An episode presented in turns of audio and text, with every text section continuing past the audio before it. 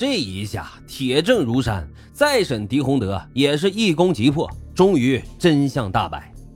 时间再次拉回到二十年前，上午十一点左右，狄玉珠放学后跟着小伙伴约着去林间采煤，这小伙伴们呢都不去，狄玉珠啊便自己提着篮子只身前往。不想到午后突降暴雨，形成了山洪。小玉珠呢，躲避不及，被山洪卷入山间而死。当天下午，狄洪德在寻找女儿的过程中，其实早就发现了尸体。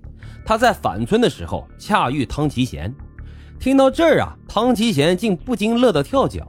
他心想：这下不怕搞不死你们了？这还是他妈人吗？人家女儿死了，这给他高兴的。于是汤其贤啊，拽过这个狄洪德，跟他密谋如何来加害周家兄弟。因为狄洪德本来与周家就有宿怨旧仇，汤吉贤呢也跟周家有前戏心恨，这一下狼狈为奸，一拍即合。当天深夜，两人窜至山间，扒开了狄玉珠的衣服，狄洪德用刀割开了女儿的腹腔，真他妈的是无语，这怎么能下得去手的？这样的人称他为畜生，我看都是侮辱畜生了。他竟然还眼看着汤其贤在旁边又猛戳了他女儿数刀，就这样，俩人伪造了杀人现场。回村后，他俩又故意在山前庄后呼唤寻找，制造寻找女儿一夜未归的假象。然后呢，俩人就在家里静候。当听到有人说在林中发现了尸体时，一同扑出，血口喷人，把脏就栽到了周氏兄弟身上。汤其贤连夜伪造了联名控告信，并且啊私刻印章，对诬告周氏兄弟杀人一案推波助澜。苍天有眼呀，陈渊终于得以昭雪。专案组将万言复查报告上传，组长呢又对精神崩溃的汤其贤连审三日，他终于交代了因为害怕走漏风声，将木匠刘德骗至洛郎山杀害掩埋的罪行。一九九二年三月十二日，市中级人民法院开庭公开审理了这一陈年冤案。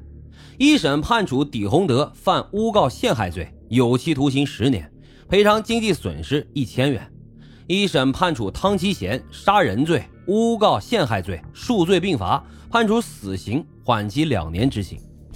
同时，重新审判周章平、周章安无罪，支付国家刑事赔偿金一万元。即使是在三十年前，我也觉得这一万块钱给的太少了。哎，你想想呀，这周章安已经在狱中惨死，而活着的周昌平也身陷囹圄二十二年，有这一万块钱又能怎么样呢？这一万块钱无法改变家破人亡的惨剧，逝者已逝，我们只能在这里留下空叹。四月十六日，周章平、周章安平反大会召开。县委副书记亲自将恢复党籍的决定递给了周章平，这老人啊热泪横溢，二十几年前的情景依旧历历在目。他颤巍巍地从怀里掏出了一个灰色布包，呈给了书记。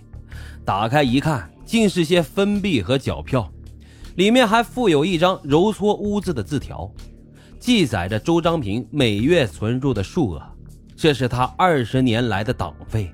按农村党员的缴纳数额，一分都不差。顿时，县委书记泪流满面，全场党员也是唏嘘哭泣。周章平向全场群众深鞠一躬，说：“我总算活到了今天。”说完，蹲在地上大哭了起来。是啊，他终于等到了这一天。他一个如此善良的人，怎么会忍心对一个孩子下如此毒手呢？这一瞬间，苍天也为之动容，大地为之哀叹。尘封了二十几年的冤案，终于得以昭雪。就在六天后，周章平在自己那间破漏的小屋里死于急性心脏病发作，走完了人生的最后一刻。他走的是如此安详，如此宁静，无怨无憾。故乡的绿水青山，葬下的是一副凛凛清骨。只因为汤底二人的一时恶念，酿成了这一场人间悲剧。周家兄弟入狱后，周家老母在乞讨的途中病死，周章安五岁的二女儿在乞讨途中夭折，周章安的小女儿在乞讨中患病，落下了终身残疾。周章平的妻女悲惨地逃离了家乡，杳无音讯。而自戳双眼而死的周章安，在审讯中镣铐加身，香烟灼烫，敲骨拔牙，口灌大便，可以说受尽了人间酷刑。终于违心的招供，得知兄弟被判死刑后，自感愧对天地，有负手足之情，故而一死了之。而周章安的大女儿，年近四十的周海清。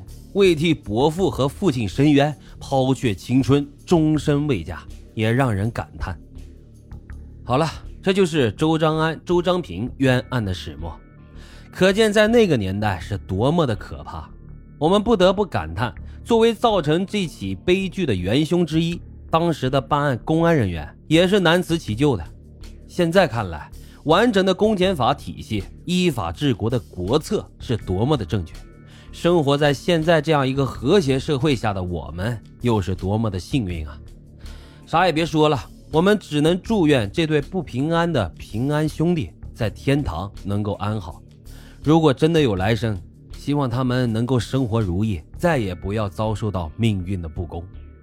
好了，今天的案子就为大家讲到这里，感谢收听老白茶馆，我们下期再会。